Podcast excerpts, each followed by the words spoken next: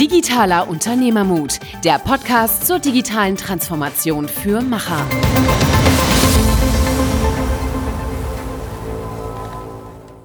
Hallo und herzlich willkommen zu einer neuen Folge Digitaler Unternehmermut. Heute mit Mike Marco. Und äh, er ist der Co-Founder von Blair, ein Startup, was gerade im Y Combinator Programm ist im Silicon Valley. Und man könnte wirklich sagen, er lebt so ein bisschen den amerikanischen Startup-Traum. Mit seinen Co-Foundern lebt er in einer in einem Haus, wo sie gemeinsam leben, arbeiten und äh, ja, quasi jede Sekunde zusammen verbringen. Und sie haben auch wirklich gerade gut, gut Traction und äh, sind da sehr erfolgreich. Und er spricht halt darüber, wie er zu dieser Gründungserfahrung gekommen ist. Genau, und über diese Motivation der Gründungserfahrung gibt er uns sehr gute Informationen, auch natürlich den Vergleich zwischen Arbeiten im Silicon Valley versus Deutschland und was ein Fintech-Unternehmen erfolgreich macht. Und er gibt auch einen Ausblick in die Zukunft, wie er sich seine Zukunft vorstellt. Sehr spannendes äh, und sehr klares Interview äh, im Podcast-Format äh, von Mike. Hört es euch an. Hallo und herzlich willkommen zu einer neuen Folge Digitaler Unternehmermut. Heute haben wir den Mike Malko dabei. Guten Tag. Er ist der Co-Founder von Blair und ich glaube gerade in einer sehr spannenden Phase, nämlich äh, im Y Combinator Programm im Silicon Valley. Und wir wollen heute ein bisschen darüber sprechen, äh, über deine Startup-Erfahrung, vor allem über den Vergleich auch, was äh, macht USA anders oder welche Rahmenmöglichkeiten werden da geboten im Gegensatz zu Deutschland. Und da wollen wir dann auch direkt mal reinstarten, weil du selber hast ja einen Großteil deiner Erfahrung im Startup-Bereich auch in amerikanischen Startups gesammelt und wie eben schon erwähnt, bist gerade auch im Silicon Valley, so im Mutterland der, der Startup-Gründungen, könnte man sagen. Bietet Deutschland einfach nicht diese Chancen? Ist Deutschland einfach abgehangen oder ähm, was, was sagst du dazu? Mhm. Ich glaube, das ist eine Sache mit einigen Perspektiven und verschiedenen Betrachtungsweisen. Also ich glaube, die allererste Sache, die auffällt, wenn man gerade Silicon Valley mit anderen Startup-Regionen vergleicht, ist, dass das Silicon Valley nicht irgendwie 10% besser ist als die zweitbeste oder drittbeste Region, sondern zehnmal besser. Und äh, das hat auch was mit Netzwerkeffekten zu tun, wo ich mich, wo ich mich ziemlich viel mit beschäftige. Und ähm, der, der Grund dafür ist einfach, dass sobald du eine gewisse Anzahl an erfolgreichen Gründungen hattest, ändert sich das ganze Ökosystem. Und das sieht man mittlerweile in Deutschland auch. Äh, gerade Berlin und auch München haben sich in den letzten Jahren extrem verbessert, weil es einfach Erfolgsfälle gab, weil es IPOs gab. Und die ganze Gegend, die ganze Landschaft verändert sich, sobald es die ersten Erfolgsfälle gab. Auf der einen Seite, weil Frühphasenkapital reinkommt, weil es mehr Angel-Investoren gibt, weil es mehr Leute gibt, die Startup kennen und ihr eigenes Vermögen, was sie sich erwirtschaftet haben, auch in Startups investieren wollen. Und der zweite Aspekt ist, je mehr große Startups es gibt, je mehr Leute es gibt, die gesehen haben, wie sowas wirklich von null auf richtig, richtig groß wachsen kann, desto mehr Leute gründen danach auch wieder erfolgreiche Sachen und desto mehr Talent hat man aber auch zur Verfügung. Und um die Frage noch ein bisschen direkter zu beantworten, ich glaube schon, dass es einen riesen Unterschied gibt, äh, was die Levels angeht zwischen gerade Silicon Valley und Deutschland. Und ich glaube, dass das auch irgendwie noch so weiter fortbestehen wird. Aber ich glaube, dass gerade die Gründerstädte in Berlin sich auch, äh, in Deutschland sich auch nicht verstecken müssen. Stimmt schon in Berlin. Ja, ja, in Berlin. Das war jetzt, ja, kannst du schon, kannst du schon so stehen lassen. Das war, genau, das war schon, das, das war in Berlin schon oder in Berlin. Das war schon der erste, der erste Versprecher, weil wenn ich über Startups in Deutschland nachdenke, ist es für mich eigentlich Berlin, München, dann kommt lange nichts. Äh, und dann vielleicht Hamburg und Köln. Ja. Ähm, als Geburtskölner liegt mir, liegt mir die Stadt natürlich auch sehr am Herzen, aber ich glaube, Berlin und München sind schon mit Abstand irgendwie weit weg, ja. meiner Meinung nach. Also mehr ist mehr, das kann man, kann man ganz klar sagen, ist tatsächlich auch der Netzwerkeffekt. Mhm. Aber jetzt sind wir schon ziemlich tief eingestiegen. Erzähl doch mal ein bisschen was über, über euch, über dich. Äh, mhm. Ihr seid die, die Fintech-Revolution. Ich habe äh, viel Presse über euch gelesen. Ähm, erzähl doch mal, wie, wie kamt ihr dorthin, wo ihr seid? Mhm. Ja, also der Ursprungsgedanke war, David, einer meiner Mitgründer und ich, wir haben uns im Auslandssemester in Los Angeles kennengelernt vor ein paar Jahren und wussten schon relativ schnell, dass wir auch zusammen gründen wollen. Wir haben aber lange überlegt, was wir gründen wollen und in welche Richtung wir gehen wollen, weil für uns der Gedanke immer war, es muss was sein, was wir die nächsten zehn Jahre machen wollen. Es muss was sein, was die Möglichkeit hat, richtig, richtig groß zu werden und irgendwas sein, wo wir auch komplett hinterstehen. Das heißt, wir haben uns dann irgendwie im Laufe der Jahre noch verschiedene Sachen angeguckt, Praktika gemacht, Projekte absolviert und sind immer wieder mit verschiedenen Ideen äh, an den Markt gestoßen, aber haben dann teilweise einfach nicht das Feedback bekommen, was wir, was wir gewollt haben oder das, das Timing war nicht, war nicht so ganz das Richtige. Und äh, dann haben wir uns Ende letzten Jahres, äh, so Ende Oktober, Anfang November, gesagt, wir nehmen uns jetzt erstmal ein bisschen Zeit, machen nichts anderes und überlegen einfach, was sind Bereiche, was sind Probleme, von denen wir glauben, dass sie extrem relevant sind, dass diese Märkte in den nächsten Jahren auch rasant wachsen werden und dass wir ein Founder Market Fit oder Founder Problem Fit mhm. haben, weil es gibt sehr viele Geschäftsbereiche, von denen ich fest überzeugt bin, dass sie in den nächsten zehn Jahren explodieren werden, aber wir sind einfach nicht die richtigen Leute, um das zu bauen. Biotech wird extrem, extrem wachsen in den nächsten Jahren. VR ist etwas, was mich extrem interessiert, aber ich bin einfach nicht der richtige Typ dafür. Mhm. Und das heißt, wir haben uns verschiedene Sachen angeguckt. Die drei Sachen, die wir uns spezifisch angeguckt haben, waren E-Sports, Mental Health und äh, finanzielle Unabhängigkeit für die neue Generation. Und äh, E-Sports, äh, wir sind selbst große Fans. Ich weiß nicht, ob ihr es selbst mitbekommt, aber da geht sehr viel momentan. Es bewegt sich sehr viel, es gibt immer mehr Investments und es wird einfach mehr und mehr Mainstream. Mental Health ist eine Sache, die unserer Meinung nach immer noch stark hinterherhinkt, gerade was den Healthcare-Bereich angeht, aber auch immer mehr in der, in der breiten Masse Anerkennung findet, dass es wichtig ist und es, es, wird auch immer mehr dort gemacht, aber unserer Meinung nach noch nicht genug. Aber da haben wir nicht den richtigen, den richtigen Ansatzpunkt gefunden und dann zu guter Letzt eine Sache, die uns immer schon am Herzen lag, war, jungen Menschen zu helfen, so schnell wie möglich finanziell unabhängig zu sein. Weil wir glauben, dass finanzielle Unabhängigkeit oder man sagt auch Financial Wellness im Englischen ein sehr guter Proxy für allgemeine Gesundheit und allgemeines Wohlbefinden ist. Und das merkt man immer dann, wenn man in finanziell stressbedingten Situationen ist. Sobald mal das Geld nicht reicht und sobald man auch nicht das, das Auffangnetz hat, was einige Leute irgendwie haben. Also wenn man aus, aus einem Umfeld kommt, wo die Eltern oder die Familie nicht nachhelfen können und man hat Probleme damit, die Miete zu bezahlen oder die Kreditkarte funktioniert beim Supermarkt wieder nicht. Das sind einfach Momente, die immer öfters vorkommen in der jungen Generation, weil es schwieriger ist, den Berufseinstieg zu finden im Vergleich zu früher und einige andere Faktoren noch mit reinspielen, über die ich, über die ich gerne gleich reden kann. Aber das war eine Sache, die uns schon lange irgendwie beschäftigt hat und wo wir auch einige Sachen gemacht haben. Und dann der ausschlaggebende, der ausschlaggebende Grund, um Blair zu gründen, nach, nach, nach langem Ausholen, äh, kommen wir jetzt da an, war, dass wir mit unseren Freunden in Deutschland gesprochen haben und gerade mit unseren jungen Freunden, die, die studiert, die gerade noch studieren oder äh, gerade fertig geworden sind und gefragt haben, was ist eure größte Sorge im Leben, worüber macht ihr euch Sorgen? Und ähm, da David und ich beide an Privatuniversitäten in Deutschland studiert haben, äh, musste man auch einiges an Geld dafür bezahlen, außer man hat irgendwie ein Stipendium bekommen oder sowas.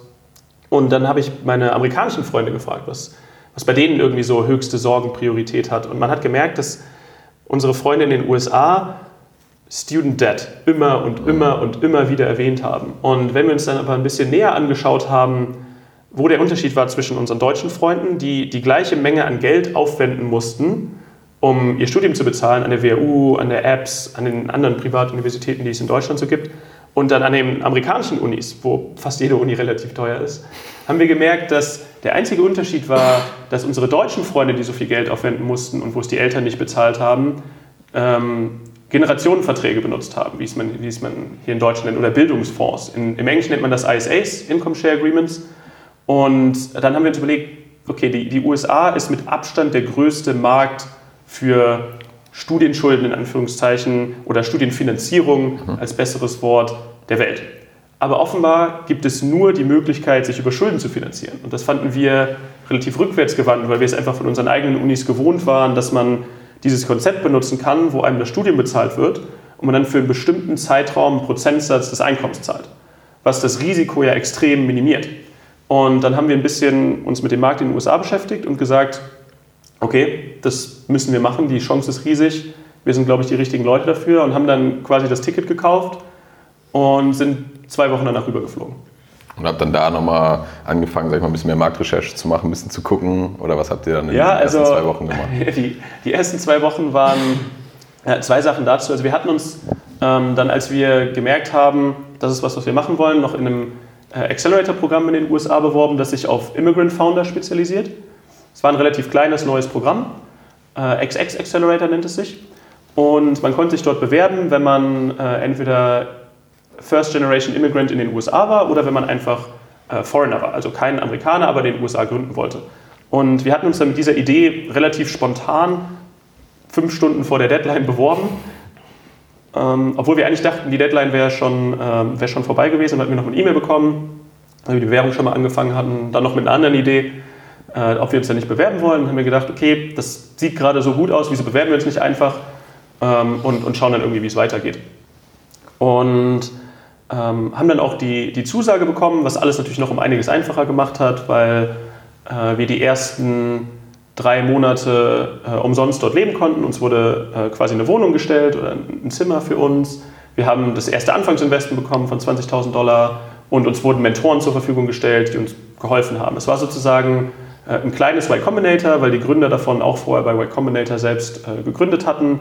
Und jede Woche sind dann Startup-Gründer reingekommen und haben von ihren eigenen Problemen, Erfolgen und äh, anderen Dingen erzählt. Und genau, für uns war halt der Entschluss gefasst, wir wollen in die USA, wir wollen das bauen. Aber die, diese Zusage für diesen ersten Accelerator hat es nochmal um einiges einfacher gemacht. Und äh, du hast vorhin gesagt, äh, dieses Financial Wellbeing, ähm, mhm. Bildungsfonds. Ähm, es ist doch interessant, dass es in den USA das bisher nicht gab. Äh, habt ihr euch da einen Reim drauf gemacht? Ja, das, das, ist sehr interessant und das war auch das, was uns anfangs die ganze Zeit verwirrt hatte, weil normalerweise kommen viele Fintech-Revolutionen aus den USA nach Europa Eben, und nicht andersrum. Und ähm, es ist interessanterweise ein kultureller Grund, weil die USA haben äh, geschichtlich einige Probleme gehabt, was mit äh, erst mit der Sklaverei zu tun hatte, logischerweise, aber dann äh, danach mit Indentured Servitude. Und äh, was das war, war, dass äh, Leute quasi gezwungen waren, sich aus ihren Schulden rauszuarbeiten, um es mhm. vereinfacht zu sagen. Das heißt, sie mussten für eine bestimmte Person arbeiten und mussten ihr erwirtschaftetes Geld sozusagen in ihre, in ihre Schulden wieder rein investieren, um es ganz plakativ zu sagen. Und das heißt sozusagen, Income Share Agreements, dieses Konzept, wurde lange noch mit Indentured Servitude gleichgesetzt.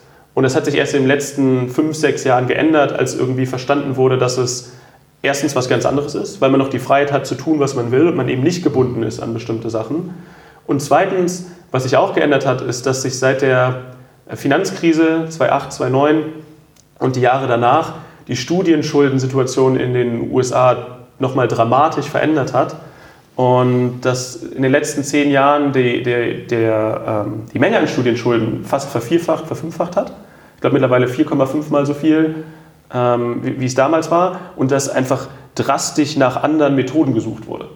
Und Income Share Agreements sind quasi der beste Mitstreiter, um eine Lösung zu sein, um die Studienschuldenkrise irgendwie bewältigen zu können. Und das heißt, es war wirklich dieser kulturelle Grund, dass es lange irgendwie mit Sachen gleichgesetzt wurde, die in der US-Geschichte sehr negative Konnotationen auslösen, die aber in Europa ähm, keine negativen Konnotationen auslösen. Deswegen haben in, gerade in Deutschland, aber auch in ein paar anderen Ländern ähm, diese, diese Konzepte früher schon irgendwie Fuß gefasst. Mhm. Selbst in, äh, in Südamerika gab's das, äh, gibt es das Produkt jetzt auch schon irgendwie seit knapp über 20 Jahren. No, noch nicht so flächendeckend, aber die USA war damals oder war, war die ganze Zeit einfach ein bisschen langsamer wegen den kulturellen Hintergründen. Ja, das ist interessant, weil du hast ja selber ganz am Anfang nur mal einen kurzen Nebensatz gesagt, als ihr davor mal Ideen hattet, habt ihr die mal ein bisschen an den Markt, in den Markt gestoßen, mal geguckt und irgendwie war da dann ja, manchmal das Timing oder so nicht mhm. richtig, aber das scheint ja hier auch, dass das Timing einfach sehr gut jetzt stimmt und dafür die Zeit jetzt reif ist. Ne? Ja, ähm, wir, wir haben anfangs um ehrlich zu sein, gar nicht gewusst, wie reif die Zeit für das, für das äh, Produkt oder für, für ISAs, wie man es irgendwie nennt, dann wirklich ist. Äh, Andreessen Horowitz hatte gerade ihr, ich weiß nicht, ob es ihre jährliche Veranstaltung ist, aber ihre, ihre Veranstaltung, wo sie irgendwie auch über Sachen reden und sie haben äh, ISAs als eine der Sachen benannt, die momentan, sie nennen es Product Zeitgeist Fit haben, mhm. weil in dem ISA-Markt passiert momentan extrem viel, auch in verschiedenen Verticals, wir sind natürlich nicht in allen drin, aber wir haben einen sehr guten Moment erwischt und wir merken auch, dass Interesse von verschiedensten Seiten da ist, sei es Investoren, also Equity-Investoren in unser Unternehmen, sei es Investoren, die in unsere Studenten investieren wollen, weil das ist ja auch nochmal eine eigene, eine eigene Anlageklasse, oder sei es Leute, die für uns arbeiten wollen, einfach nur, weil wir was Cooles mit ISAs machen. Also wir sind, glaube ich, zu einem sehr guten Zeitpunkt, ein bisschen früher als der, der richtige Hype irgendwie eingestiegen.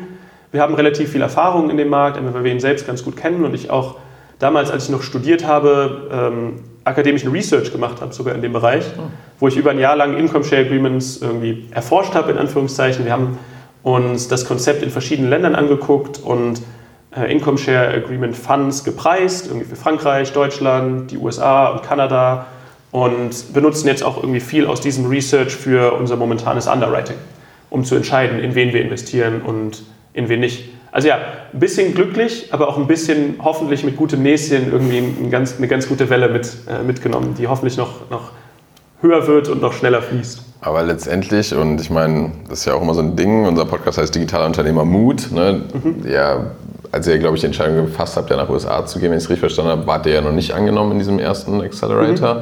Hast gesagt, ihr habt euch einfach ein Ticket gekauft. Ähm, klar, jetzt im Nachhinein kann man das easy sagen, ne? so ja, das Momentum ist gut und ich glaube, ja. jeder, der irgendwie gründungsinteressiert ist, ist, glaube ich, so fast ein Traum, da im äh, Y Combinator auch angenommen zu werden.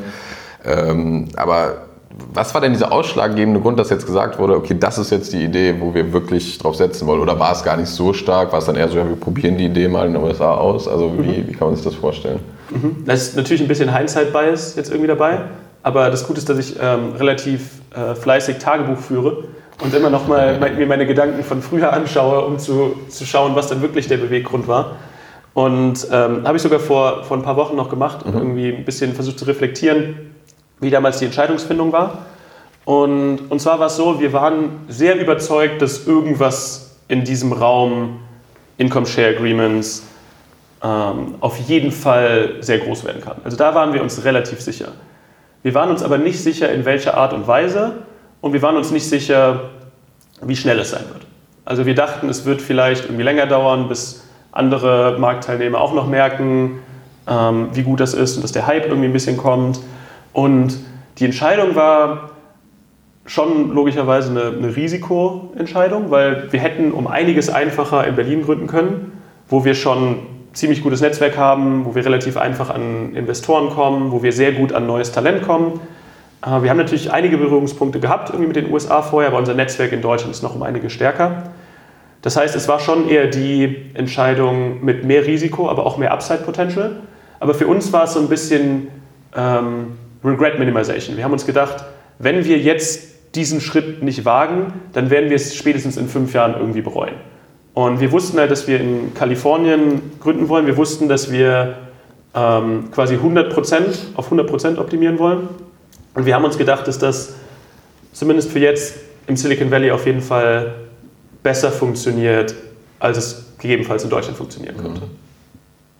Ja, spannend. Also ist ich muss gerade noch mal ein bisschen sortieren, aber ähm, letztendlich war es dann so, ihr habt äh, dann diese Zusage bekommen bei dem Accelerator, mhm. habt dann die Zeit da erstmal genutzt, nehme ich an, um äh, noch mal ein bisschen zu schärfen, was genau dann das Produkt oder der Service ist. Ähm, vielleicht kannst du da noch mal ein bisschen was zu sagen und mhm. wie kam es dann überhaupt dazu oder wie habt ihr dann den Schritt zu, zu Y Combinator auch ähm, mhm. gepackt? Ja, also äh, zwei wichtige Schritte vorab.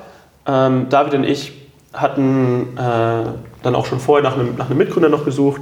Ähm, ich bin so semitechnisch, David ist Designer, ähm, ziemlich guter, auch selbst erlernter Designer, ich bin selbst erlernter Programmierer, aber wir, wir brauchten noch jemand irgendwie mit extremer technischer Kompetenz, gerade wenn man äh, im Valley ist, weil wenn ich irgendwas baue zusammen mit David, dann wird es funktionieren, aber es dauert relativ lange und äh, es ist halt nicht so wie, wie jemand, der da äh, Tag ein, Tag aus ähm, dran arbeitet und mhm. einfach die extreme Kompetenz mitbringt.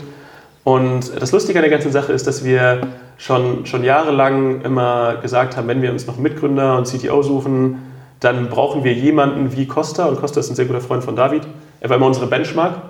Und dann haben wir uns irgendwann überlegt, okay, wenn wir doch die ganze Zeit Costa als Benchmark benutzen, wieso fragen wir dann nicht einfach Costa? Und haben ihn dann äh, in Berlin getroffen, als wir da waren, mit ihm gesprochen, ähm, also wie gesagt, ein sehr guter Freund ähm, von David, der auch äh, anfangs mit ihm zusammen studiert hatte äh, an der Apps, dann aufgehört hat und an die Code mhm. University in Berlin gegangen ist, um dann äh, Vollzeit Software Engineering zu machen. Und ähm, genau, hatte mich dann nochmal mit ihm ein bisschen unterhalten, um, weil, weil wir uns irgendwie noch ein bisschen besser kennenlernen wollten. Relativ schnell einen sehr guten Draht gefunden, ähm, stundenlang über irgendwelche Bücher gesprochen, die wir, die wir gelesen haben und ähm, uns dann irgendwie unterhalten, haben ihm gesagt, hey, wir haben diese, auch diese Idee hier im, äh, in den USA. das ist ungefähr das, was wir machen wollten. Wir hatten halt zu dem Zeitpunkt noch nicht viel. Und äh, Costa hatte gefühlt einen Tag, um zu entscheiden, ob er bitte in die USA kommt und hat sofort zugesagt.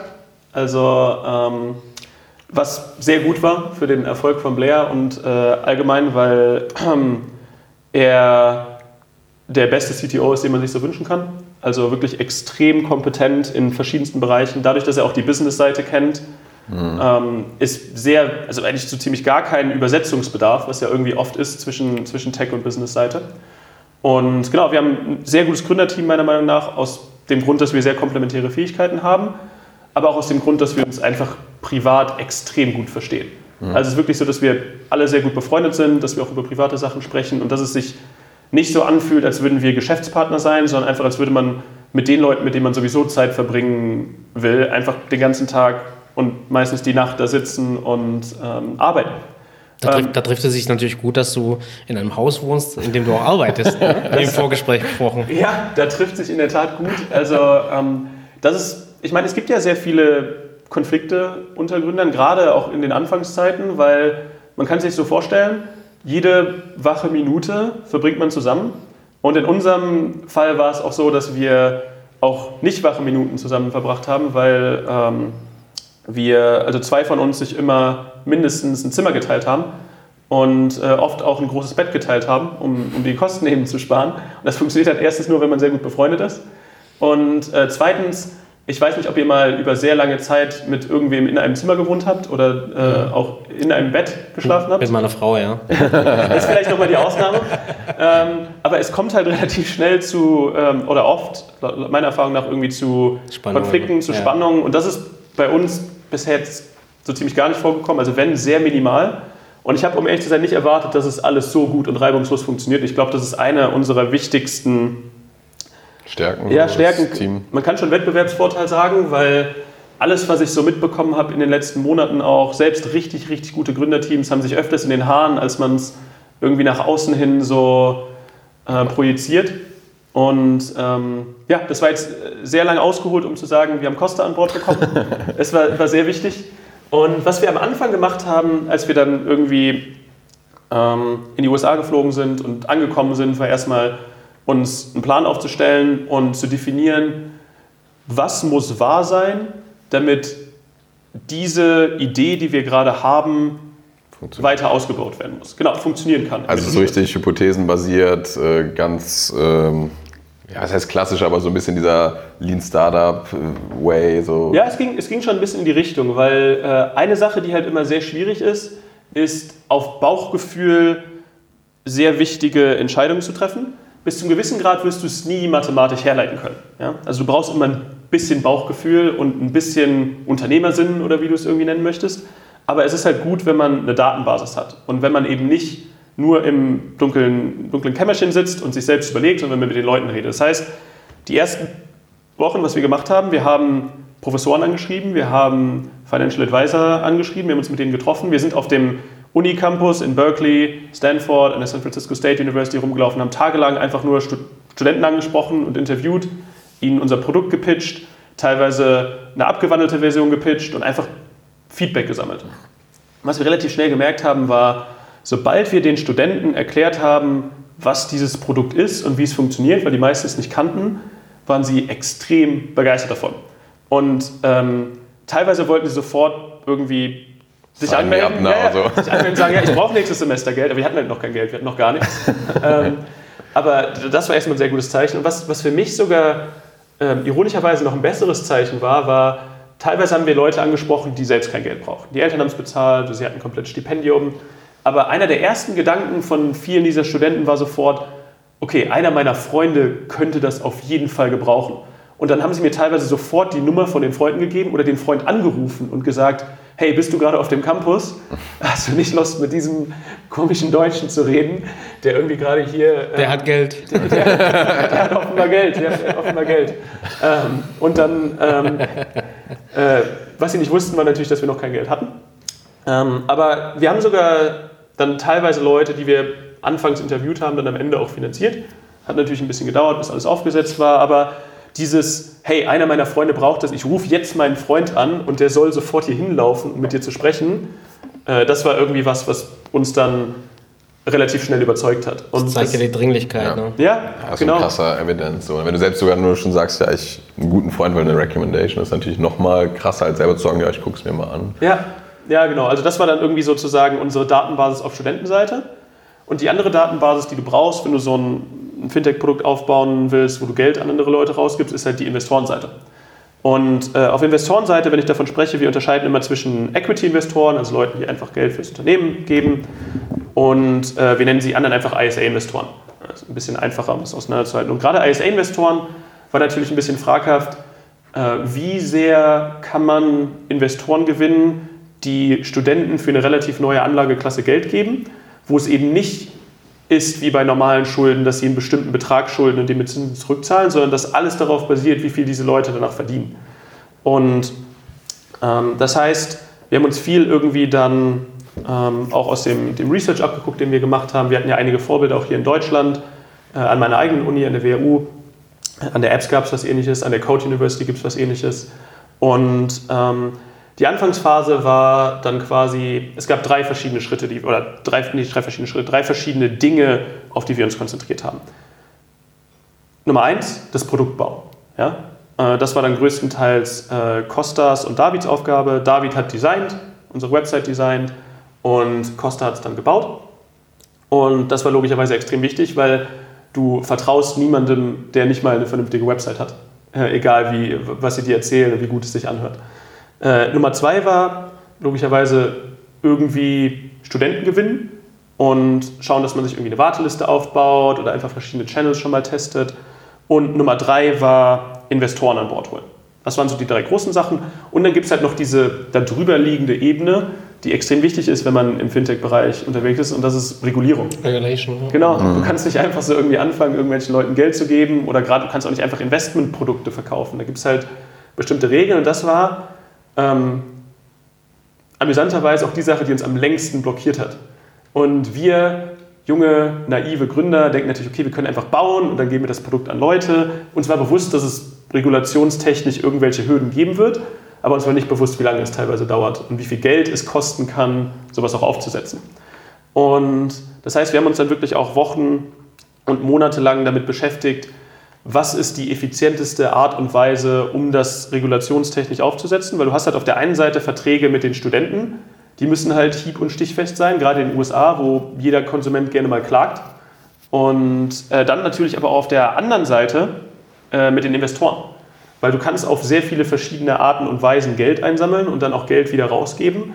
Aber du musst es halt erstens auf eine Art und Weise machen, die mit der SEC, was die Behörde ist, die in den USA äh, die Investitionen reguliert, ähm, was damit konform ist und was auf der anderen Art, äh, was auf der anderen Seite aber auch noch so skalierbar und so effizient skalierbar ist, dass du eben nicht für jeden Fonds oder was auch immer du aufsetzt, extrem viel Geld ausgeben willst. Weil normalerweise, wenn du Fonds aufsetzt, bist du halt irgendwie ein Hedgefonds-Manager oder zur Not ein Venture Capitalist und hast halt ein paar Millionen, ein paar zehn Millionen oder mehr auf Lager. Für Administration allein. Genau, ja, ja. Und das war halt bei uns nicht der Fall. Das heißt, wir haben sehr lange mit sehr vielen Fintech-Gründern, mit verschiedenen Anwälten, mit diversen Experten gesprochen, um die effizienteste und beste skalierbare Möglichkeit zu finden, das mhm. aufzusetzen. Und äh, das war lange irgendwie ein Fokuspunkt, ähm, von dem wir anfangs nicht gedacht hätten, dass er so lange dauert, aber der natürlich sehr wichtig ist. Und um zur ursprünglichen Frage zurückzukommen, irgendwie was wir dann gemacht haben, um auch zu testen und wie wir dann bei, bei Y Combinator reingekommen sind. Viele der Sachen, die wir gemacht haben, war die Investoren so weit zu bringen wie möglich und die Studenten so weit, wie bringen zu möglich, äh, so weit zu bringen wie möglich, ohne dass die Regulierung schon feststeht. Es gibt halt bestimmte Grenzen, an die du stößt, aber es ist zum Beispiel nicht verboten, sie in die Warteliste zu bekommen. Es ist nicht verboten, ihnen schon mal ähm, vorab äh, Ideen davon zu bekommen, was für Deals man den Studenten anbietet. Ja, Letter of Intent oder so genau, in die Richtung. Ne? Ja, genau. Nicht ganz so förmlich, wie es irgendwie ja. dann im, in einem LOI ist, aber so in die Richtung geht's. Und bei den Investoren war es dann wirklich so, wir haben anfangs einfach mit vermögenden Menschen gesprochen äh, und ihnen die, mehr die Vision, die Idee gepitcht, ohne dass wir irgendwie ein Vertragswerk im Hintergrund hatten, was normalerweise ja bei Investitionen ähm, relativ wichtig ist. Aber wir haben sozusagen erst darauf optimiert, dass die Investoren interessiert sind und dann sozusagen, sobald das Vertragswerk fertig war, das geliefert. Und äh, um zu YC zurückzukommen, äh, der, der Y Combinator Bewerbungsprozess ist so ein zweistufiger Prozess, wenn man so will, für äh, ausländische Gründer sogar ein dreistufiger Prozess. Im allerersten Schritt schickt man eine Bewerbung dahin, wo man, ich weiß gar nicht mehr, wie viele Fragen es sind, aus dem Kopf vielleicht so 20 Fragen irgendwie beantwortet. Ähm, die erstmal beschreibt man ganz normal, was macht das Unternehmen überhaupt. Dann beschreibt man, wie will man Kunden gewinnen. Dann beschreibt man, wie viel Umsatz hat man schon, wie viel, wie viel Kosten hat man, wie, wie, sieht die, wie sieht der Lifetime Value aus, je nachdem, was es, das, was es für ein Unternehmen ist. Dann schreibt man noch ein bisschen was als, äh, zu sich als Gründer und dann muss man ein Video aufnehmen. Ähm, einminütiges Video, in dem man einfach das Unternehmen vorstellt, sagt, was man macht und sozusagen einfach sich selbst als Gründer kurz präsentiert. Und das ist eine Sache, die schon ein bisschen Methodik hat, weil es bestimmte Sachen gibt, die gerne gesehen werden und nicht gerne gesehen werden. Das heißt, was wir gemacht haben, wir haben halt durch unseren ersten Accelerator, den wir gemacht haben, viel Kontakt mit Y Combinator Gründern gehabt. Das heißt, mit denen gesprochen, was man irgendwie machen muss, um die Bewerbung gut abzuschicken. Es gibt ja natürlich verschiedene Thesen irgendwie wieder, aber es kommen dann immer wieder wiederkehrende Dinge einfach auf, die gesagt werden und die Paul Graham teilweise auch in seinem Blog geschrieben hat. Ja, genau, es gibt ja auch einen Blogbeitrag. Dazu, genau, ja. Ne? Wie How to get ja. into Lust, Genau, lustigerweise, äh, die, die meisten Sachen, die da drin stehen, ähm, ergeben extrem viel Sinn, aber es gibt dann irgendwie ein, zwei Regeln, die wir, die wir selbst gebrochen haben, weil wir in den Konversationen mit, mit den äh, YC-Gründern selbst irgendwie gemerkt haben, dass es teilweise irgendwie Sachen gibt, die man vielleicht anders machen könnte und weil wir von First Principles her auch einfach gedacht haben, dass es vielleicht Sachen gibt, die äh, die sinnvoll sind. Und ähm, es war dann aber wirklich so, dass wir die, die Bewerbung einfach fertig gemacht haben. Es war sehr viel Iteration bei den Fragen. Ähm, wir haben uns schon Mühe gegeben, auch die, die Bewerbung abzuschicken, weil es für uns, für uns alle irgendwie schon, schon länger ein Traum war, kann man fast, also ich kann es auf jeden Fall sagen, äh, für die anderen beiden würde ich es wahrscheinlich auch so unterschreiben, irgendwie bei YC zu sein. Viele der Gründer, die wir extrem respektieren, sind dort entweder Gründer gewesen oder jetzt als, als Mentoren und Partner da. Und genau, also diese Bewerbung, diese schriftliche Bewerbung mit dem Video ist der erste Schritt. Und dann werden schon mal die, die, meisten, die meisten aussortiert. Es ist so, dass knapp einer von so fünf, eine von 15 Bewerbungen dann in die nächste Runde kommt, äh, die Interviewrunde. Für ausländische Gründer wird äh, in der Regel noch ein Videointerview gemacht zwischendurch. Ähm, ich glaube, dass sich das mittlerweile geändert hat, weil sie mittlerweile auch Interviews in Europa führen und in anderen Ländern führen. Okay. Zum Beispiel für den nächsten Batch war es so, dass das erste Mal auch Interviews in Paris geführt wurden. Für uns war es damals so noch, auch ausländische Gründer mussten halt nach Mountain View. Und äh, weil sie die ausländischen Gründer auch einfliegen und denen das Geld bezahlen, wollen sie die vorher nochmal irgendwie sprechen, um potenzielle False Positives irgendwie ja, vorher rauszufiltern, bevor sie Geld ausgeben. Und das heißt, wir hatten noch ein Video-Interview mit einem der YC-Partner, wo wir über das Unternehmen gesprochen haben, wo er uns ein paar Fragen gestellt hat. Äh, was, was ganz gut geklappt hat, wo wir uns, ähm, da waren wir sogar sehr selbstbewusst, dass es gut lief. Und äh, dann kommt man in das finale Interview, was ein ähm, In-Person-Interview ist vor Ort bei Y Combinator. Und wie das abläuft, ist, ihr könnt es euch so vorstellen, ihr kommt in einen Raum, in diesem Raum sitzen drei Partner und zehn Minuten lang werdet ihr mit Fragen bombardiert. Und wenn ich bombardiert meine, dann meine ich auch bombardiert. Es ist wirklich verrückt. Also die erste Frage ähm, ist immer, uh, what are you working on? Oder irgendeine Abwandlung davon. Also man muss ganz kurz pitchen, was man macht. Und dann kommt wirklich wie äh, Staccato. Wie, genau, Staccato. Ja, das ist so, teilweise noch gar nicht ausgesprochen, dann kommt schon die nächste ja, Frage. Nee, wirklich. Ah, okay, also, warte. Genau, es ist wirklich so, sobald Sie die Informationen haben, die Sie aus der Frage äh, gewinnen wollten, kommt sofort die nächste Frage. Und teilweise ist es auch so, dass der eine Partner die Frage stellt und der nächste dann mitten in der Fra Frage die Folgefrage stellt. Also es ist wirklich so, dass man, man muss sein Geschäft, den Markt und alles extrem gut kennen und man muss es meiner Meinung nach vorher auch ein bisschen üben, weil das einfach kein normales Interviewformat ist. setzen dich unter Stress. Ne? Genau, das ist nicht so wie hier, wo ich netterweise ausreden darf und elaborieren kann und ausholen kann, sondern es ist wirklich so Einsatzantwort, Zweisatzantwort. Und man neigt natürlich oft als Gründer dazu, ein bisschen weiter auszuholen und irgendwie den Kontext zu geben, aber das dort, dort ist wirklich, du musst mit der direkten Antwort auf die Frage beginnen und dann kannst du weiter erklären und dann erklärst du so lange weiter und weiter und weiter, solange die sich nicht unterbrechen. Und genau, aber es ist wirklich ein Format, was irgendwie ein bisschen anders ist als normale Dinge, die man irgendwie gewohnt ist. Und das habt ihr dann auch zu dritt gemacht? Genau, das macht man zu dritt. Ähm, und da wird auch variabel an verschiedene Leute Fragen gestellt oder immer der, der sich gut in der Lage fühlt, darauf zu antworten, antwortet? Oder genau, das ist sozusagen auch eine der Sachen, die man irgendwie in der Interviewvorbereitung irgendwie klären sollte. Jeder hatte seine bestimmten Aufgabenbereiche bei uns. Costa hat Tech gemacht, David hat Studentenseite gemacht, ich habe die Investorenseite gemacht und dann hatten wir die Regel, wenn es eine Frage gab, die nicht irgendwie zugeteilt war, dann habe ich geantwortet. Das macht es nämlich um einiges einfacher, als wenn man dann irgendwie noch rumgucken muss und überlegt, wer ist jetzt die beste mhm. Person, weil dann reden sich die Gründer auch teilweise äh, mhm. ins Wort, was ganz normal ist, weil wenn zwei Leute gleichzeitig denken, hey, die Frage kann ich beantworten, und meistens ist es ja so, dass zwei Leute mindestens die Frage beantworten können. in der frühen Phase, ne? Genau, das heißt, wir hatten immer die Regel, ich war irgendwie die, ähm, die Default-Answer sozusagen und ähm, die anderen beiden hatten dann einfach ihre jeweiligen Expertenbereiche, in denen dann die, die Fragen beantwortet mhm. wurden. Es gibt ja auch so ein bisschen, also ich weiß nicht, ob es ein Mythos ist oder ob es wirklich so ist, wäre jetzt mal interessant, äh, dass auch eine der ersten Fragen ist so, wer ist denn der Chef von euch, so unser Gründungsteam? Gibt es das auch? Ähm, oder? Die, die Frage gibt, die wird auch öfters gestellt. Und, und alle drei aufgezeigt, oder? Ja, wir, wir, haben, wir haben uns fünf Minuten haben wir eigentlich schon darüber debattiert, wer wirklich der Boss ist. Das kommt extrem gut an. Ja. Ähm, nee, also äh, es, es, ist wirklich, es ist wirklich eine der Fragen, die ähm, explizit auch irgendwie öfters genannt wird. Einige, einige meiner, meiner Batch-Freunde haben diese Frage auch gestellt bekommen. Bei uns kam sie nicht, aber man sollte sie irgendwie vorbereitet haben. Und in der Regel ist es, also natürlich kann man es beantworten, wie man es irgendwie will. Aber was sie in der Regel nicht hören wollen, ist, ja, wir sind demokratisch und mhm. alle haben irgendwie immer das gleiche Recht. Machen immer Konsensentscheidungen. Genau, genau Konsensentscheidungen. Ja, das, das, das, sind sie allergisch gegen. Ähm, das ist ja, einfach also, Geschwindigkeit. Ne, genau. Also wie wir, wie wir intern Entscheidungen treffen, äh, ist in der Regel wirklich eher Richtung Konsensentscheidungen, weil es meistens so ist, dass gerade bei wichtigen Dingen halt gesprochen wird, bis alle Argumente ausgetauscht wurden und dann hat man es in der Regel irgendwann geschafft, entweder, dass die andere Person der gleichen Meinung ist oder dass man selbst die Meinung geändert hat, sobald alle Daten irgendwie auf dem Tisch liegen. Ähm, es gibt aber natürlich, also wie wir, wie wir irgendwie vorgehen und wie wir es dann auch äh, im Interview gesagt haben, es gibt einfach bestimmte Bereiche, da haben bestimmte Personen bei uns im Gründerteam einfach mehr Gewicht als andere.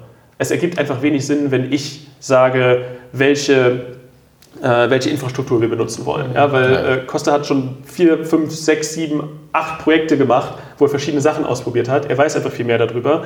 Dann hat er natürlich mehr Gewicht als David und ich. Auf der anderen Seite, bei Designfragen bin ich auch relativ weit weg von der Entscheidungsfindung. Mhm. Rot, Rot finde ich auch gut. Ne? Ja, genau. können, wir den, können wir den Button ein bisschen, bisschen kleiner machen? Nee, also genau, da ist David dann Vorreiter und, und Costa noch ein bisschen mit dabei. Sobald es um die Investorenseite geht, äh, bin ich dann irgendwie äh, federführend. Aber da gibt es natürlich auch strategische Entscheidungen, wo jeder Gründer theoretisch die, das gleiche Recht hat oder wo alle irgendwie gleich viel von wissen. Und da ist es dann so, dass wir versuchen, einfach alle Meinungen irgendwie zusammenzubringen oder einfach alles gehört zu haben.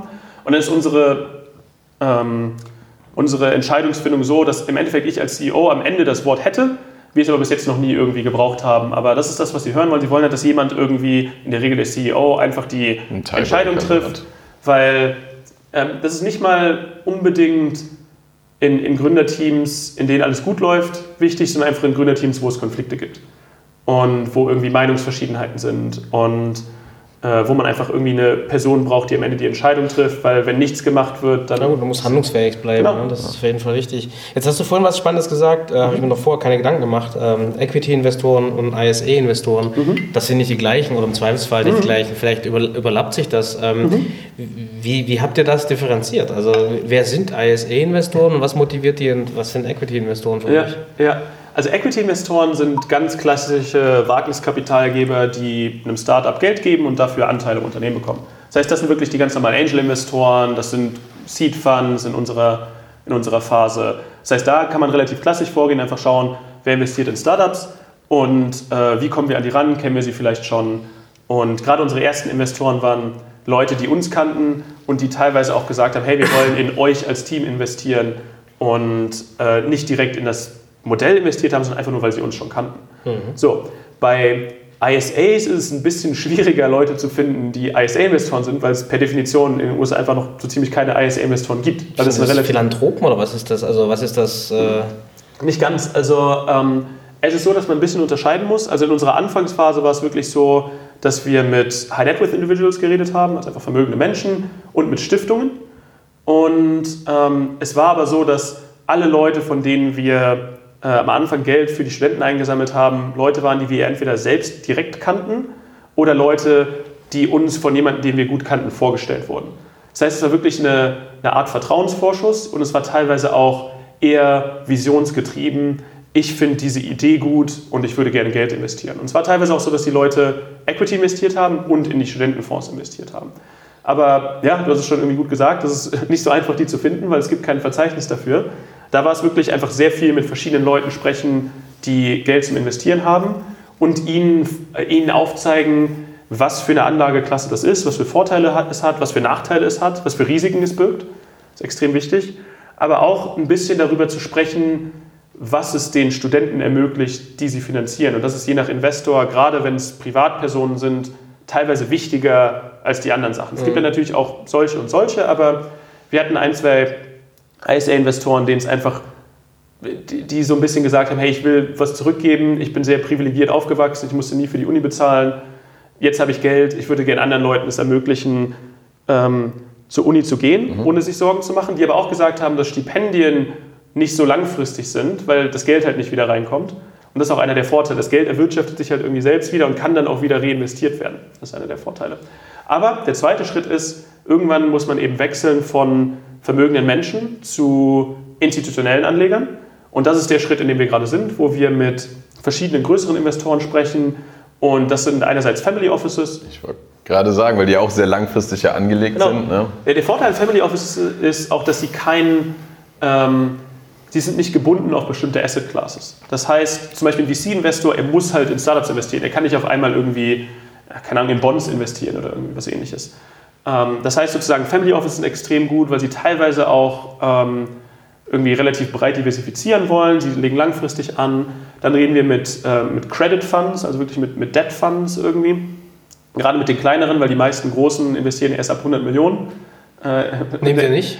Nehmen wir schon, aber äh, ich glaube, so weit sind wir noch nicht. Wir, wir, sind gerade eher so in der knapp 10 bis 15 Millionen äh, Dollar Range, äh, die wir jetzt so, wo wir gerade in der Due Diligence Phase sind mit einigen Investoren, teilweise aus Europa, teilweise aus den USA. Genau, Family Offices, Debt Funds und Hedge Funds. Ähm, das sind natürlich ganz andere Arten von Investoren und man muss auch den Pitch ein bisschen anpassen. Das, das Produkt bleibt das gleiche, aber wie man es kommuniziert, ist immer ein bisschen anders. Und einerseits hängt es davon ab, welche Art von Investor es ist, aber andererseits hängt es auch von der Person an sich ab. Das heißt, eine Sache, die ich im Sales irgendwie früh gelernt habe, ist, man soll mehr zuhören, als, ähm, äh, als man irgendwie äh, Sachen sagt am Anfang. Bisschen, ich meine, ihr, ihr kennt es ja selbst, irgendwie aus euren beratenden Tätigkeiten. Jeder Kunde ist ein bisschen anders. Mhm. Und ähm, selbst wenn man die gleiche Sache irgendwie verschiedenen Kunden verkauft, bis zum gewissen Grad, ihr macht es natürlich nicht, ihr habt sehr individualisierte Lösungen für eure Kunden, nehme ich an. Aber selbst wenn man, nehmen wir mal an, man würde irgendwie ein sehr ähnliches Produkt verkaufen, ist es immer noch mal eine andere Art, wie man es irgendwie, ähm, wie man es rüberbringt. Und genau, wir sind gerade in der Phase, dass wir ähm, im Due Diligence-Prozess sind mit verschiedenen Family Offices, mit, mit Hedge Funds und mit, mit Credit Funds und jetzt schauen, dass wir so im Februar, Ende Februar, irgendwie so um den Dreh rum äh, eine ISA-Runde zumachen sozusagen. Habt ihr denn gerade jetzt schon auch so, sag mal, ein paar Teststudenten, die gerade schon finanziert werden? Achso, ja stimmt, da haben wir noch gar nicht drüber geredet. wir haben auch Traction, ja. und, und zwar haben wir in den, in den ersten Batch von 25 Studenten schon investiert. Äh, das war im August. Gerade im zweiten Batch äh, sind wir am Investieren. Es werden nochmal so wahrscheinlich 25 sein. Äh, wir sind jetzt insgesamt äh, bei, bei Mitte 30. Äh, wir könnten das Geld um einiges schneller investieren, weil wir viel, viel, viel mehr Nachfrage haben, als wir Geld im Angebot haben. Also wir, wir finanzieren nur momentan von allen Anmeldungen knapp jeden Hundertsten. Mhm. Ähm, aus verschiedenen Gründen geben wir das Geld aber nicht schneller raus. Eins, ähm, es ergibt sehr viel Sinn, sehr verschiedene Profile irgendwie auszutesten und auch verschiedene Marketing-Funnels irgendwie anzutesten, um mal zu schauen, irgendwie, wie das alles performt. Das heißt, wir, wir nehmen uns ein bisschen Zeit, einfach um mehr Sachen zu testen. Und äh, zweitens, ähm, muss man auch immer ein bisschen schauen, wie gewisse Saisonalitäten irgendwie mit reinspielen, weil Student sein hat halt irgendwie einen gewissen Rhythmus und wir wollen halt nicht irgendwie die Batches zu nah aneinander haben, gerade jetzt am Anfang, wo viel einfach nur experimentieren und Daten sammeln geht. Und äh, wir müssen einfach relativ schnell auf eine statistisch signifikante Menge kommen. Und äh, Studenten haben die zurückzahlen. Wir haben auch schon die ersten Studenten, die zurückzahlen. Die ersten sechs sind schon am Zurückzahlen, ja. weil Was wir nämlich momentan machen, ist Feedback-Cycles so kurz wie möglich halten. Das heißt, wir investieren nur in Studenten, die relativ schnell fertig sind mit der Uni. Mhm. Das sind dann Studenten, die entweder vorher ein Stipendium hatten, aber die Uni hat das Stipendium irgendwie ausläuft. Aus, ja, das, das, läuft aus, genau. Oder äh, lustigerweise auch ein paar Leute, wo die Eltern es vorher finanziert haben, aber jetzt reden sie nicht mehr mit den Eltern und wollen es irgendwie selbst finanzieren. Ähm, oder teilweise Leute, die ihr ganzes Studentenleben lang gearbeitet haben, teilweise 50 Stunden die Woche, um sich irgendwie über Wasser zu halten und jetzt im letzten Jahr oder im letzten Semester sich darauf konzentrieren wollen, einen Job zu finden. Entlastung. Genau, ein bisschen ja. Entlastung brauchen. Und äh, das heißt, wir haben ein sehr breites Spektrum irgendwie an, an Studenten, die wir gerade finanzieren, aber es sind alles Studenten, die bald fertig sind, die bald anfangen können, zurückzuzahlen. Und je mehr Daten wir dann irgendwie sammeln über Zeit, desto früher können wir auch in Studenten investieren. Ja. Weil wenn du dir überlegst, wenn wir jetzt in einen Erstsemestler sozusagen finanzieren, äh, wenn wir den, dem Geld geben würden, es würde vier Jahre dauern, in den USA ist der Undergrad vier Jahre, ähm, bis er anfängt irgendwie zu arbeiten. Und Vielleicht will er noch einen Master machen. Genau, ja, ja. so viel Zeit haben wir nicht, so sind wir ein bisschen zu ungeduldig für. Ja, das heißt, jetzt ein Portfolio haben, was relativ schnell zurückzahlt, damit wir auch unsere äh, Servicing-Capabilities testen können. Das heißt sozusagen, wir wollen das Geld ja nicht nur rausgeben, wir wollen es auch zurückbekommen. Und das ist bei ISAs eine Sache, die logischerweise sehr automatisiert erfolgen muss, aber die auch ein bisschen schwieriger ist als bei Schulden, weil es ja immer basierend auf dem Einkommen ist, wie viel Geld man bekommt. Dann müssen sie teilweise Sachen hochladen, Dokumente hochladen, die dann automatisch äh, erkannt werden. Dann ähm, gibt es noch verschiedene andere Schnittstellen, die wir, die wir da irgendwie äh, anpingen. Äh, die Steuerbehörde in den USA, ein paar andere Sachen. Mhm.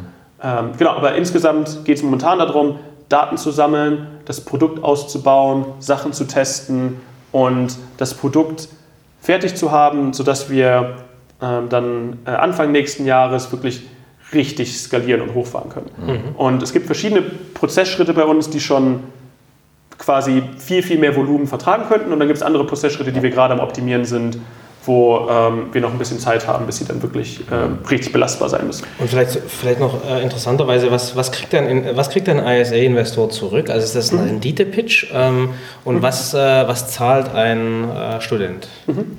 Und wo ähm, verdient ihr vielleicht dann auch noch? Ja, Achso, da vielleicht war das ja, so ja, zusammen ja, kann man das ja, glaube ich, ganz irgendwann gut. Müssen wir, irgendwann müssen wir auch Geld verdienen, das stimmt. Äh, und zwar ist es so, ähm, dass der Investor einen Rendite-Pitch bekommt.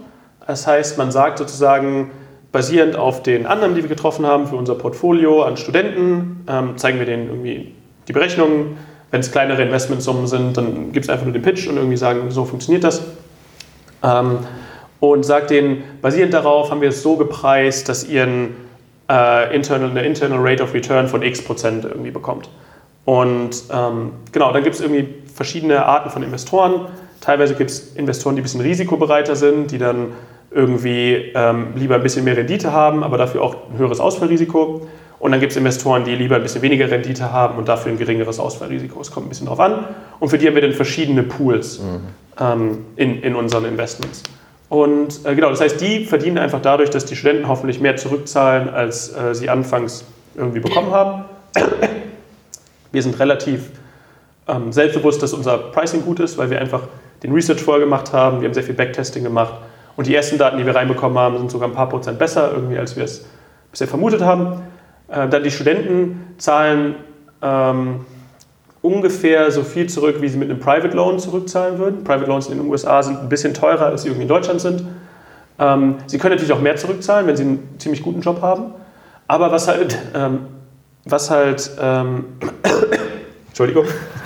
Entschuldigung, können die, können die äh, wie wir zum Beispiel jetzt, ich sag mal, in einem Rutsch zurückzahlen, wenn sie irgendwie richtig Kohle kriegen, oder ist das gebunden auf die Langfristigkeit? Ähm, sie können, also es gibt Möglichkeiten, vorab schon zurückzuzahlen. Ähm, wir können gerne nochmal über die Variablen reden. Und zwar ist es so, ähm, der Student bekommt x tausend Euro von uns. Ähm, nehmen wir mal an, na, ich glaube, mit Variablen macht es sogar mehr Sinn. Du, du als Student kriegst x tausend Euro von uns Dafür zahlst du uns y Prozent deines Einkommens, in der Regel für fünf Jahre. Und du zahlst nur zurück, wenn du über einer bestimmten Einkommensgrenze bist. Das heißt, wenn du zu wenig Geld verdienst, du arbeitslos bist, dann zahlst du in, der Zeit, in dem Zeitraum nichts zurück. Aber dann wird es für einen bestimmten Zeitraum hinten dran gehangen. Das heißt sozusagen, wenn du deinen Master machst für ein Jahr, dann zahlst du halt danach fünf Jahre zurück. Mhm. Oder wenn du erst ein Jahr arbeitest, dann deinen Master machst und dann zahlst du danach noch vier Jahre zurück. Das geht aber nur bis zu einem Maximum von momentan zehn Jahren. Das heißt, es gibt fünf Jahre Rückzahlung plus fünf Jahre Deferment, so nennt man das. wenn man zehn Jahre nichts äh, verdient hätte, würde man quasi äh, umsonst studieren. Das ist natürlich alles mit eingepreist. Und man geht natürlich auch davon aus, dass die Leute lieber Geld verdienen, gerade in sehr teuren Gegenden, weil sie sich sonst nicht über Wasser halten können. Ähm, genau, das ist sozusagen der Deal für den Studenten. Und der Student ähm, ist bereit, gegebenenfalls ein bisschen mehr zurückzuzahlen, weil er halt das, ähm, das Risiko, hat, äh, Risiko nicht hat, ähm, sozusagen komplett in den Bankrott zu gehen. Was er bei den Schulden halt hat. Bei den Schulden hat er halt feste Rückzahlungen, die nicht. Noch nicht äh, hm? Die sind ja auch nicht insolvenzfähig in den USA, ne? Also die, genau. ich glaube, das sind die einz, mit der einzigen Ja. Kosten, die du gar nicht loswerden kannst, auch über eine private Insolvenz. Genau. Nicht, ne? Ja, wenn du Studienschulden in den USA hast und äh, Insolvenz erklärst, sind die Studienschulden immer noch da. Ähm, es war damals ein Deal, den das Federal Government gemacht hat mit den Banken, die ihre Federal Loans, also ihre subventionierten äh, Loans mit rausgeben. Und ja, im Nachhinein war es wahrscheinlich nicht die beste Entscheidung, sagen zumindest einige Leute. Ich glaube, ich würde auch dafür plädieren, dass es äh, eher mehr Probleme birgt, als dass es Vorteile bringt. Das ist gut für euch, ne? Wir, ich meine, Ihr seid das ist, Profi- Profiteure eigentlich davon, ne? das ist eine der traurigen Sachen irgendwie. Wir können dieses Produkt nur bauen, weil das, die Situation in den USA einfach eine sehr schlechte Situation ist. Wenn die Situation in den USA eine bessere Situation wäre, dann würde unser Produkt keinen Platz haben. Was auf der anderen Seite aber auch heißt, dass wir, wenn man sich irgendwie anschaut, so Startup-Ideen, irgendwie Pain Pill versus irgendwie, du kriegst irgendwas Gain, Positives ja. dazu, genau, versus Gain. Ähm, wir sind definitiv eine sehr, sehr akute Schmerzpille und wir, wir lösen ein sehr, sehr, sehr, wie, wie, Paul Graham es sagt oder wie es bei, C, bei YC gesagt wird, ein Hair-on-Fire-Problem. Weil für Studenten oder für viele Studenten ist das das Problem, womit sie sich irgendwie beschäftigen. Und es ist mittlerweile auch schon in der breiteren Gesellschaft angekommen, weil es in den USA Leute gibt, die teilweise in ihren 40ern, 50ern sind, immer noch Studienschulden haben. Und ja, es ist einfach keine nachhaltige Sache. Studienschulden sind mittlerweile der zweithöchste Schuldenberg in den USA, größer als ähm, Kreditkarten. ja, für Autos, größer. Das Einzige, was noch größer ist, sind Hauskredite. Okay. Aber sonst hat es alles überholt, größer als Kreditkartenschulden. Ähm, ja, also es ist ein großes Problem, deswegen haben wir die Möglichkeit, aber das ist natürlich auch ein bisschen die positive Sache dran, weil wir mithelfen können, ein sehr großes Problem, äh, um einiges besser zu machen. Mhm. Würde das Produkt auch woanders funktionieren? Also BAföG gibt es ja in Deutschland, ist ja eher staatlich organisiert. Glaubst du, dass das trotzdem funktionieren würde? Also an Privatunis in Deutschland funktioniert das schon ziemlich gut. Ähm, es gibt auch einige Länder, in denen das irgendwie gemacht wird. Was ich glaube, ist, die, gerade für Studienschulden ist die USA mit Abstand der größte Markt, weil 80 Prozent der Studienschulden weltweit in den USA sind. Das heißt, es ist fast der Weltmarkt. Aber ISAs an sich werden in den nächsten Jahren meiner Meinung nach in sehr viele andere Verticals auch mit reingehen. Und das ist auch wieder eine der Sachen, wo die USA Vorreiter sind. ISAs in andere Verticals zu benutzen. Zum Beispiel Coding Bootcamps haben größtenteils in den USA damit angefangen, diese Income Share Agreements zu benutzen. Es gibt mittlerweile ähm, andere Startups, die Services anbieten, wo man anfangs nichts für bezahlt und dann erst bezahlt, wenn man wieder einen Job hat. Es gibt Relocation Services zum Beispiel, die dir helfen, in eine Stadt zu ziehen, wo du dann mehr Geld verdienst und dann einen Teil deines Einkommens bezahlst. Ja, also ich kann mir zum Beispiel auch vorstellen, dass du ja grundsätzlich, sage ich mal, anstatt zum Beispiel auch einen Loan für dein Haus hast oder so, das auch über einen ISA machen könntest, rein theoretisch. Das sagst über 20 Jahre guten Prozentsatz abbezahlt von deinem Haus. Und ja, also kann ja auch eine, eine Chance sein, wie du wirklich ein Na gut, große. Das ist halt immer die Verbindung mit deiner Wirtschaftskraft. Ne? Und das macht ja Sinn, weil wenn der, der keine Wirtschaftskraft hat, ich meine, dem, dem machst du die Probleme noch schlimmer. Und ich meine, äh, sieht man in den USA, ich glaube, die höchste Suizidrate seit äh, 60 Jahren oder sowas. Ne? Also das heißt, treibt halt die Leute dann dementsprechend auch in ganz drastische Maßnahmen. Ne? Deswegen ist es schon äh, ja, eine, eine, eine Pain-Pille. Ähm, aber es ist sehr, sehr spannend und ich meine, äh, könnte man sicherlich sehr lange drüber reden. Ähm, vor allen Dingen auch, ich sag mal, eure, eure Story, die, äh, die den tatsächlichen digitalen Unternehmermut hat. Jetzt reden wir natürlich auch über Digitalisierung und ähm, wie, wie nutzt du Digitalisierung? Wie bringst dir was? Äh, wo stört dich? Ähm, wie wie ähm, ja, kommt es dir in deinem Leben vor oder nicht vor? Ähm, gute Frage. Und zwar, also ich glaube, dadurch, dass ich auch damit aufgewachsen bin, bis zum gewissen Grad zumindest, ist es so, dass Digitalisierung mir mehr Vorteile irgendwie als Nachteile bringt. Ähm, ich erinnere mich sogar noch an das erste Mal, als wir ein Smartphone benutzt haben. Das war damals, als wir eine Deutschlandtour gemacht haben, noch mit der, ich weiß gar nicht, Sommerbahncard oder wie sie hieß, wo man irgendwie für, für sehr wenig Geld durch ganz Deutschland fahren konnte. Und einer von unseren drei Leuten hatte ein Smartphone und wir konnten unterwegs nachschauen, irgendwie Hostels buchen oder wann die Züge fahren. Das war für uns, ich weiß gar nicht mehr, wie alt wir da waren, aber das ist schon, schon einige Jahre her mittlerweile. Und das war so der erste wirkliche direkte, ähm, äh, der, der, direkte Punkt, wo zumindest das Mobile-Internet dann irgendwie ähm, bei, bei mir Einzug gefunden hat. Und dann vorher war schon immer sehr Internet interessiert, weil ich schon immer sehr orientiert daran war oder mich darauf optimiert habe, Wissen so schnell wie möglich zu akkumulieren. Und das Coole am Internet ist, du kannst dich damals noch einwählen ja, und ähm, auf alles zugreifen. Und mittlerweile ist es halt überall, und jetzt um ein bisschen konkreter ähm, darauf, äh, darauf einzugehen, wie ich es persönlich nutze, über die ganz normalen Sachen, die man irgendwie macht, hinaus. Ich versuche sehr viel zu automatisieren.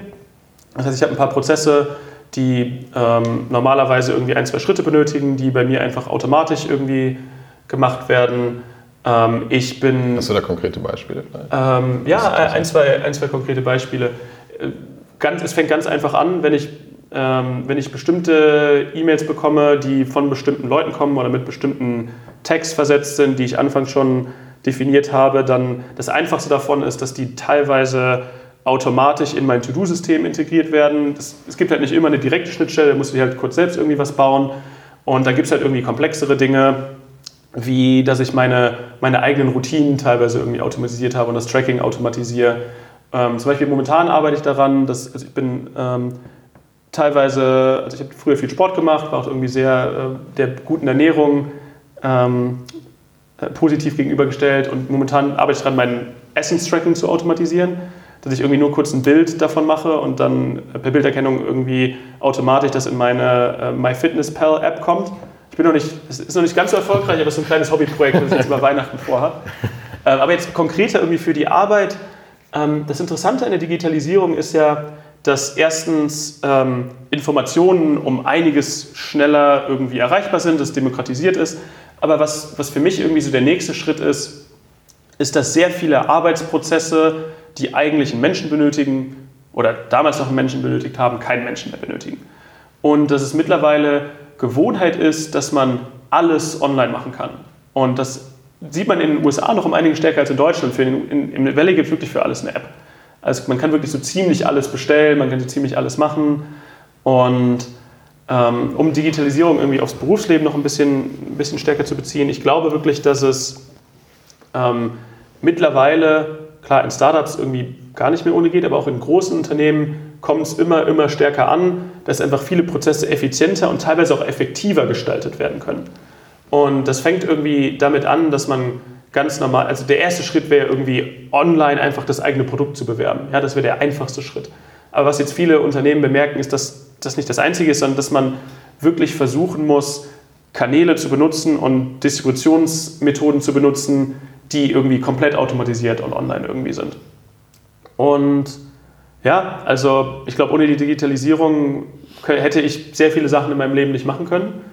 Und ich bin großer Fan davon, dass es voranschreitet. Ich bin großer Fan von selbstfahrenden Autos, um irgendwie den, den Schritt da in die Richtung zu gehen und freue mich immer, wenn ich eins von Google oder jetzt Waymo irgendwie rumfahren sehe äh, im Valley.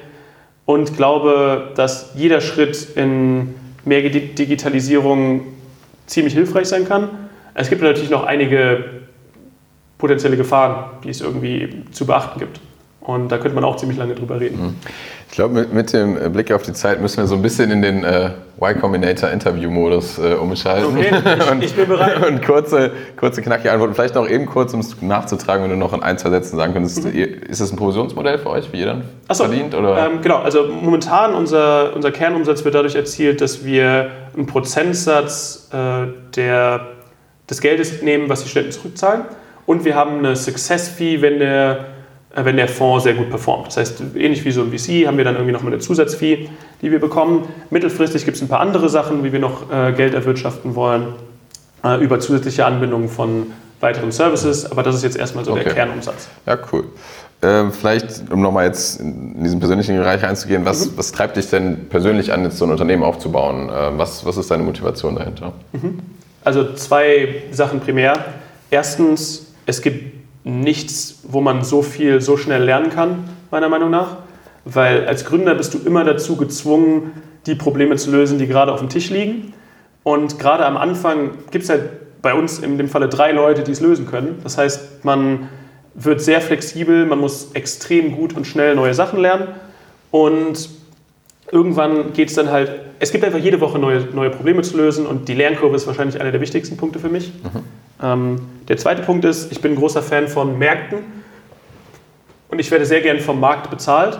Das heißt, wenn du, also meiner Meinung nach, wenn du denkst, dass du ähm, in bestimmten Sachen besser bist als viele andere Leute, dann macht es mehr Sinn, selbstständig zu sein und was Eigenes zu bauen, als angestellt zu sein weil als Angestellter hast du immer ein Upper Limit, was du verdienen kannst. Als Selbstständiger per Definition, der Markt hat zumindest, er hat ein theoretisches Limit, aber ein praktisches Limit gibt es eigentlich nicht. Mhm. Und äh, das heißt sozusagen, ich, ich spiele gerne irgendwie das Spiel, was mehr Risiko hat, aber mehr Upside-Potential hat. Und ich glaube, der allerletzte Punkt, ähm, ein dritter Punkt, der noch extrem gut und wichtig ist, ist, dass du dir aussuchen kannst, mit wem du arbeiten kannst. Viel flexibler als in allen anderen Bereichen. Und für mich ist der Gedanke, mit Leuten, die ich persönlich einfach als Freunde sehe mit denen ich Zeit verbringen will, etwas Großes zu bauen, einer der besten, den ich mir irgendwie vorstellen kann. Mhm, cool. Ähm, was sind für dich so die drei Top 3 Inspirationsquellen? Gerne konkrete Titel, ob es jetzt Bücher, Podcasts, Blogs sind, mhm. ähm, vielleicht auch die dich in der letzten Zeit ähm, stark beeinflusst haben oder auch, wenn du es allumfassend nehmen kannst bisher mhm. in deinem Leben. Ja. Wollt ihr die Standardantworten oder wollt ihr eher Nischen antworten? Nischen, absolute Nischen. Okay, ich fange kurz mit einer Standardantwort an, weil ich sie einfach brauche. Paul Grahams Blog, mhm. logischerweise. Ähm, alles gelesen. Äh, er hat wieder angefangen zu schreiben von, von ein paar Wochen, was oh, ziemlich schön ist. Cool. Äh, ein bisschen andere Themen, aber ja, Paul Grahams Blog immer noch meiner Meinung nach die beste Ressource, ähm, was irgendwie Startup bauen angeht. Mhm. Äh, dann, ich lese extrem breit und extrem viel und ich habe interessanterweise sehr viele Sachen für den Startup-Bereich aus Geschichtsbüchern rausgenommen. Ähm, ich bin großer Fan der These, dass Geschichte sich wiederholt und irgendwie in Zyklen, ähm, in Zyklen abgeht. Eines meiner absoluten Lieblingsbücher ist Lessons of History äh, von den Durants. Sehr gutes, sehr kurzes Buch, ähm, was, was mir sehr gut geholfen hat, über Makroperspektiven und einfach große Änderungen nachzudenken. Mhm. Ähm, und äh, dann ist auch kein wirklicher Nischenpick, aber ich muss es auch irgendwie nennen, weil es einfach ein extrem gutes Buch ist. How to Win Friends and Influence People von Dale Carnegie. Mhm. Ähm, das habe ich schon fünf, sechs Mal gelesen. Extrem gutes Buch. Ein bisschen nischiger, eine extrem gute Quelle, um stärker rationale Entscheidungen zu treffen, ähm, ist, ich werde diesen Namen auf jeden Fall falsch aussprechen, Eliza Judowkowski. Ähm, ich, ich kann, dir, kann dir den Link mhm, gerne, gerne. nochmal schicken. Hat äh, einen Blog äh, schon, schon seit längerem über Rationality und auch äh, ein, zwei Bücher veröffentlicht darüber. Und es geht wirklich sehr darum, wie man Base Rule anwendet und wie man stärker rationale Entscheidungen trifft. Und ich glaube, wenn man das irgendwie stark integriert und weniger darauf achtet, was, was, ist meine, was sagt meine Emotion, was irgendwie richtig ist und einfach ein bisschen stärker auf die Daten guckt, dass es mittelfristig extreme, extreme Vorteile schaffen kann. Mhm. Und äh, der, der Blog heißt lesswrong.com, hat er sehr okay. viel veröffentlicht. Und ähm, wie das Buch heißt, müsste ich gerade nachschauen. Ja, können wir auch sonst mal gucken. Ja, cool. Da sind auf jeden Fall coole, coole Picks bei. Ähm wo kann, man dich denn, wo kann man dich denn online treffen? Also LinkedIn habe ich schon gesehen, bist du relativ aktiv. Wo, wo kann man mehr über dich lesen und über euch lesen? Ähm, ja, also LinkedIn bin ich relativ aktiv. Ich hatte jetzt irgendwie eine, eine, kurze Durststrecke, was irgendwie meinen Blog angeht, aber werde jetzt bald wieder auf Medium ähm, mehr produzieren und habe schon einige, äh, einige Artikel fertig, die gerade im, im Review sind. Und ja, LinkedIn ist, glaube ich, sehr einfach. Äh, ab und zu bin ich auch auf Twitter irgendwie aktiv, da hatte ich jetzt aber auch eine kurze Pause, weil es der Produktivität dann ein bisschen hinderlich ist. Und ja, ich glaube, das sind die, sind die besten Möglichkeiten. Mhm. Bin, bin immer offen für Leute, äh, die mich kontaktieren. Freue mich, äh, neue Leute kennenzulernen. Mhm. Und genau. Okay. Ähm, wir haben eigentlich immer die Frage, was du deinem jüngeren Ich am Anfang der Karriere mit auf den Weg geben würdest. Und gerade bei jüngeren Leuten stellen wir es eigentlich dann auch gerne mal äh, andersrum. Sage ich jetzt mal, was ihr seid ja gerade auch auf einem sehr guten Weg, ihr habt Traction, ihr seid, äh, habe ich am Anfang schon gesagt, das ist ja echt so ein bisschen living the dream, wenn man so an Startup äh, mhm. denkt, im Valley, in einem Haus zusammen im Wohnen. Was, was, nimmst du dir vor für die nächsten 10 bis 20 Jahre? Was wäre so der Best Case äh, für dich? Mhm. Ähm, komplexe Frage. Also ich, ich habe einerseits, ich bin ein sehr großer Fan von Zielen und Zielsystemen. Das heißt, ich habe die nächsten 20 Jahre irgendwie mit bestimmten Zielen. Das sind nicht die nächsten 20, die nächsten 25. Und dann breche ich das irgendwie immer so runter. Mhm. Und das ändert sich natürlich irgendwie auch über die Zeit. Aber es ist für mich immer sehr hilfreich, irgendwie so einem Nordstern hinterher zu laufen. Und ähm, es gibt drei große Dinge. Einerseits ist, ich will große Startups bauen und das ist irgendwie eine Sache, die einfach sehr viele andere Dinge, sehr viele andere Dinge einfacher machen würde. Erstens, es würde heißen, ich lerne extrem viel, weil man ein großes Startup baut, per Definition, du, du, die Lernkurve ist sehr steil. Zweitens, ähm, es würde finanzielle Unabhängigkeit auch für mich im großen mhm. Stile bedeuten, ähm, was mir auch mittelfristig wichtig ist. Und drittens heißt es, dass ich weiterhin mit meinen besten Freunden arbeite. Also mit, mit David und Costa werde ich noch die nächsten zehn Jahre, Jahrzehnte zusammenarbeiten. Das ist der Plan von allen Seiten. Und der Plan ist einfach, große Businesses zu bauen, in die besten Startups zu investieren und in der Startup-Welt voranzukommen.